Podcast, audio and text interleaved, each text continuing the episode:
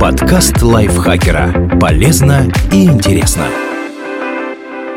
Всем привет! Вы слушаете подкаст лайфхакера. Короткие лекции о продуктивности, мотивации, отношениях, здоровье. В общем, обо всем, что делает вашу жизнь легче и проще. Меня зовут Дарья Бакина, и сегодня я расскажу вам, что такое читмил, как есть сладости и фастфуд и оставаться в форме. Что такое читмил? Читмил – это запланированное нарушение диеты. Прием пищи, состоящий из вкусных, но запрещенных в обычные дни продуктов, вроде сладостей, фастфуда или алкоголя. Например, знаменитый читмил Дуэйна Скалы Джонса часто включает целые горы роллов, огромные стопки блинов, пиццу и почти всегда текилу. Такая особенность питания очень популярна в сообществах культуристов и фитнес-маньяков-любителей, которые не выступают на сцене, но занимаются силовыми тренировками и стремятся к мускулистому телу с низким процентом жира. Считается, что читмил помогает снизить психологическое напряжение от невозможности потреблять любимые вкусные продукты и тем самым поддерживает готовность дальше сидеть на диете. Также предполагают, что периодический профицит калорий и углеводов способствует ускорению метаболизма, замедленного в процессе снижения веса, и подталкивает тело к дальнейшему сбросу жировых отложений.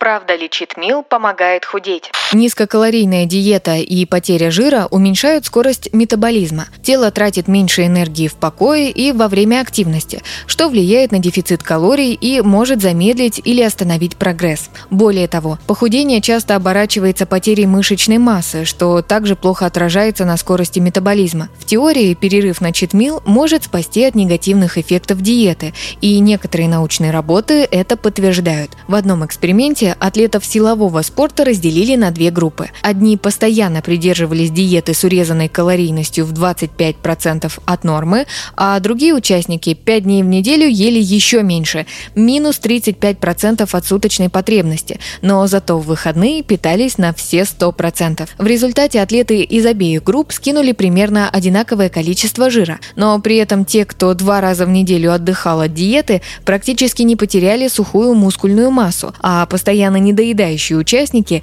не досчитались 2 килограммов мышц. Кроме того, метаболизм на прерывистой диете замедлился всего на 38 килокалорий в сутки, а на постоянной – на 78 килокалорий. Пользу перерыва в диете подтвердило и другое исследование. Правда, здесь фигурировали даже не дни, а целые недели отдыха от дефицита калорий. В первой группе люди потребляли на 33% килокалорий в сутки меньше своей нормы на протяжении 16 недель без перерывов. Во второй делали то же самое в течение двух недель, затем устраивали перерыв на следующие 14 дней и снова садились на диету. За время эксперимента у участников из этой группы было 8 двухнедельных блоков ограничений в еде в перемешку с 7 блоками отдыха. В целом 30 недель и 16 из них на диете. В результате люди на постоянном ограничении потеряли только 10 килограммов веса, а те, кому достался прерывистый вариант, почти 15,5 килограммов. Более того, к 16 неделе режима метаболизм участников во второй группе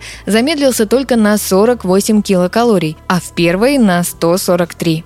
Но тут надо отметить, что в обоих экспериментах и количество калорий, и процент макронутриентов строго контролировался. Участники соблюдали режим, а в дни отдыха ели 100% своей нормы, а не бросались в обжорство, превышая свои потребности в 2, 3, а то и в 5 раз, как делают некоторые отчаянные читмиллеры. Читмил может поддержать скорость метаболизма и сохранить мышечную массу на низкокалорийной диете, но только если вы планируете его и контролируете количество количество потребляемой еды. Однако основной положительный момент читмила касается не физиологических причин, а психологии, и в этом плане он действительно может принести пользу. Помогает ли читмил удержаться на диете? В одном исследовании проверили, как запланированный читмил влияет на способность людей поддерживать диету. Участников разделили на две группы. Одни две недели без перерывов сидели на диете и потребляли полторы тысячи килокалорий в сутки. Другие ограничили рацион до 1300 килокалорий, но при этом в конце недели устраивали выходной и потребляли 2700 килокалорий в день. Люди из обеих групп потеряли примерно одинаковое количество веса, но те, кто мог позволить себе читмилы, были более позитивными, не перестали верить в эффективность диеты и не утратили мотивацию поддерживать ее, в отличие от участников, недоедавших постоянно. Возможность иногда нарушать строгие правила защищает от непреодолимой тяги съесть что-то запрещенное, которое может обернуться перееданием и отказом от диеты. Вам будет проще удержаться от пончика или куска пиццы, если вы знаете, что сможете позволить себе их завтра или через несколько дней, и при этом не нарушить свой план питания и не ощущать себя преступником. Кстати, чувство вины играет здесь не последнюю роль. В одном эксперименте проверили, как отношение людей к еде влияет на их успех в похудении. Оказалось, что те, кто связывал запрещенную пищу, например, шоколадный торт, с празднованием, имели больший прогресс за три месяца, чем те, кто ассоциировал вкусности с чувством вины. Так что такое восприятие не помогает людям соблюдать диету и выбирать здоровую пищу. Чем меньше вы переживаете из-за своих пищевых грешков, тем выше шансы успешно похудеть и сохранить вес.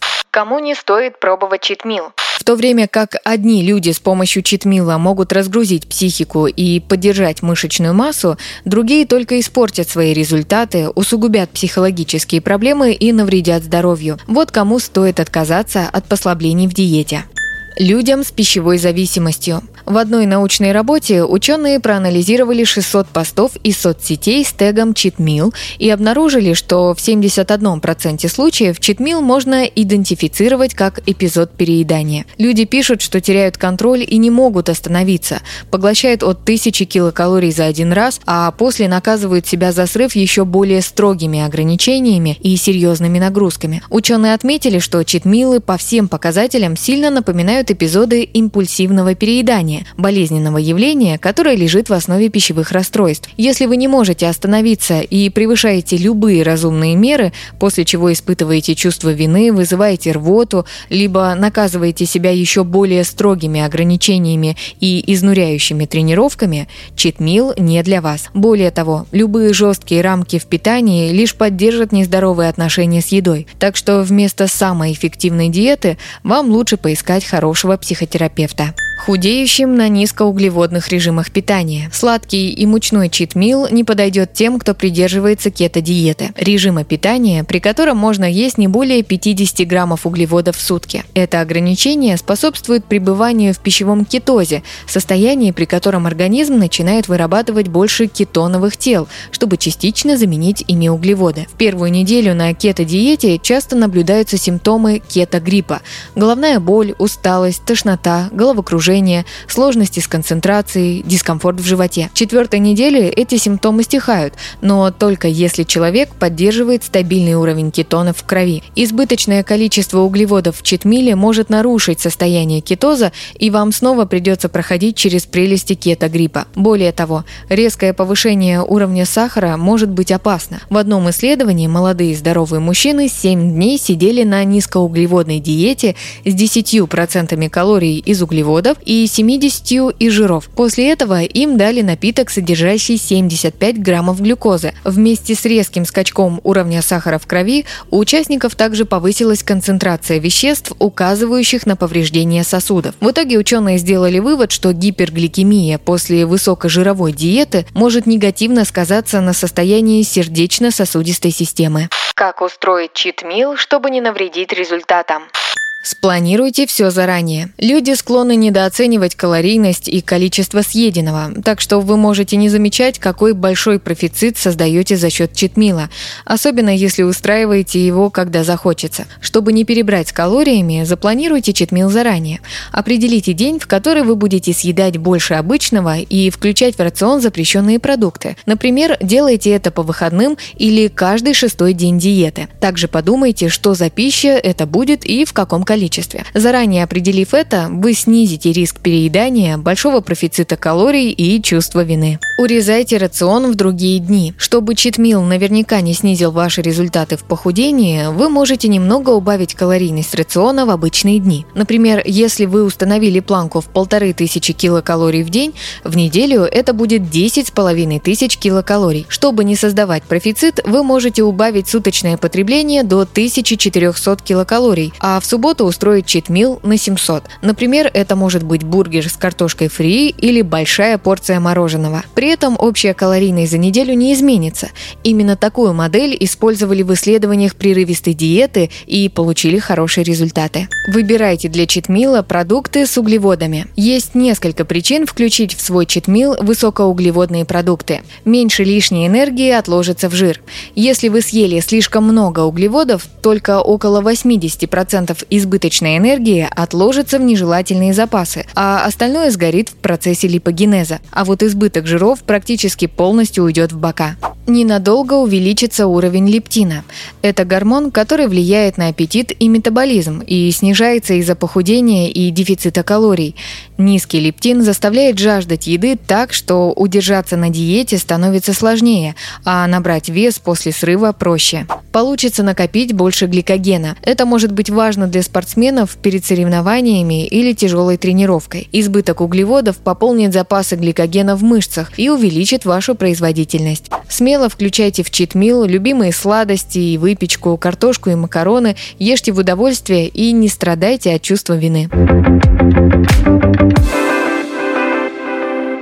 Спасибо и Зориной за этот текст. Подписывайтесь на подкаст Лайфхакера на всех платформах, чтобы не пропустить новые эпизоды. Ставьте ему лайки и звездочки. Это помогает узнать о нас новым слушателям. Свои впечатления о выпуске оставляйте в комментариях или отзывах в приложении. А еще включайте наш подкаст «Сейчас скажу». Эта аудиовикторина понравится тем, кто хочет проверить свои знания и заодно весело провести время. На этом я с вами прощаюсь. Пока. Подкаст лайфхакера. Полезно и интересно.